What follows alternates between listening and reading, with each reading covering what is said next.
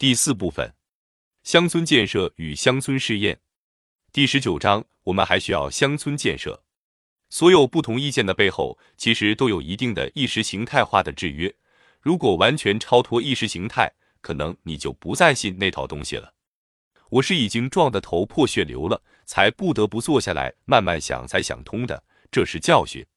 一、无法复制的现代化。中国的乡村建设。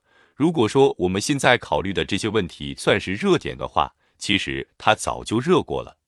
在巴黎和会之后，当中国第一次试图参与第一次世界大战以后瓜分世界的这样一场宴席时，结果是被赶出门外。事实上，第一次世界大战后，当帝国主义第一次想把这个世界按照它的秩序瓜分的时候，中国就曾经试图通过工业化摆脱类似于殖民地的原料。市场这种地位，那时的尴尬境遇是个教训。按照西方人所走的工业化、现代化的路，对他来说没有条件。西方列强已经把门关上了，不可能了。其实今天也是这样。当中国产业资本已经形成了相当的规模，在全球具有第四位的庞大的制造业生产能力的时候，能否走西方工业化、伴随着帝国主义化的这条路？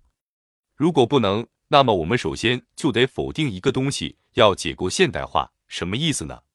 当不能按照给定的条件，沿着西方现代化这个既往技术路线、制度路径去重复的时候，它就不是科学。这个不是科学，早在第一次世界大战以后就已经给了中国人狠狠的一击，让你明白走不了这条路。日本人想脱亚入欧，应该是欧美最好的学生。在第二次世界大战时，日本人想走这条对外扩张的路，结果也被好好的教训了一顿。也就是说，产业资本必然扩张，这是规律，就带来殖民地的扩张，而殖民地的扩张就带来战争，这是一个规律。而这个规律，中国人是不能走的。当你的产业资本达到一定规模的时候，你想到世界上去扩张一下，门都没有。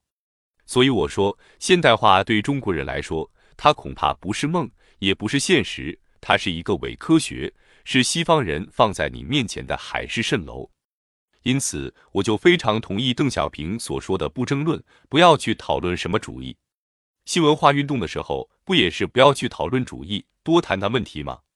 二，去伪寻真，中国仍然是小农经济国家。我们找的真问题是什么？第一个，先得把伪问题识别掉。西方式的现代化对中国来说是伪问题，因此，所有源于西方现代化经验过程的这些所谓的科学，对我们来说都需要重新认识。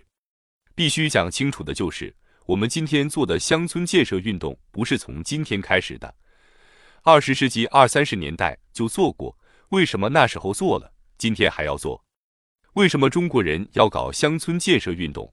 而且为什么在大陆搞？就是因为中国不过是个超大型的农民国家，而不是地大物博。地大不假，物却不薄，只有百分之二十几的耕地面积。跟我们国土规模几乎差不多的国家，像美国、巴西，他们的耕地占国土面积的比重非常大，而农民人口占的比重非常小，因此根本不可同日而语。无论谈美国经验。巴西经验，任何其他国家的经验对中国可能都不适用，因为中国过去是一个农业人口大国，至今仍然是。户籍登记百分之七十三的人口是农民，大约有八亿九千多万，但是按照居住地的统计是百分之六十四左右，中间有十个百分点的差，拿去跟中国的总人口一比，就比出了一亿三千多万，那就是一亿三千多万人实际上并不居住在农村。已经进了城，这是一个工业化资本在二十年中急剧扩张的阶段，期间仅吸纳了一亿多人。这就意味着，你可以很容易地画出一个曲线：工业化的扩张速度和人口城市化的速度之间仍然是一个喇叭口。我们当然知道，西方的工业化伴随着殖民扩张，欧洲转移出去十四的人口，大英帝国、日不落帝国转移出去十三的人口。而这些转移出去的人口，基本上是过去的农民、贫民、罪犯，是那些在这个国家造成不稳定的因素。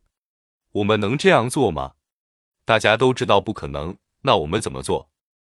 二十世纪二十年代的知识分子为什么产生了一批改良主义者，像梁漱溟、叶阳初、陶行知这些人？他们要去进行乡村建设运动，因为当时的人们就已经看清楚了，你走不下去，你想走，人家也不会让你去走，那怎么办呢？必须考虑到可能会在相当长的时间内。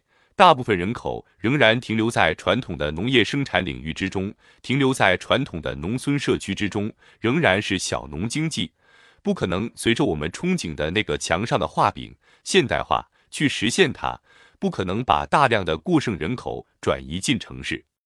中国现在仅仅四亿左右的人在城里生活，就已经造成了严重的城市病、大规模的污染。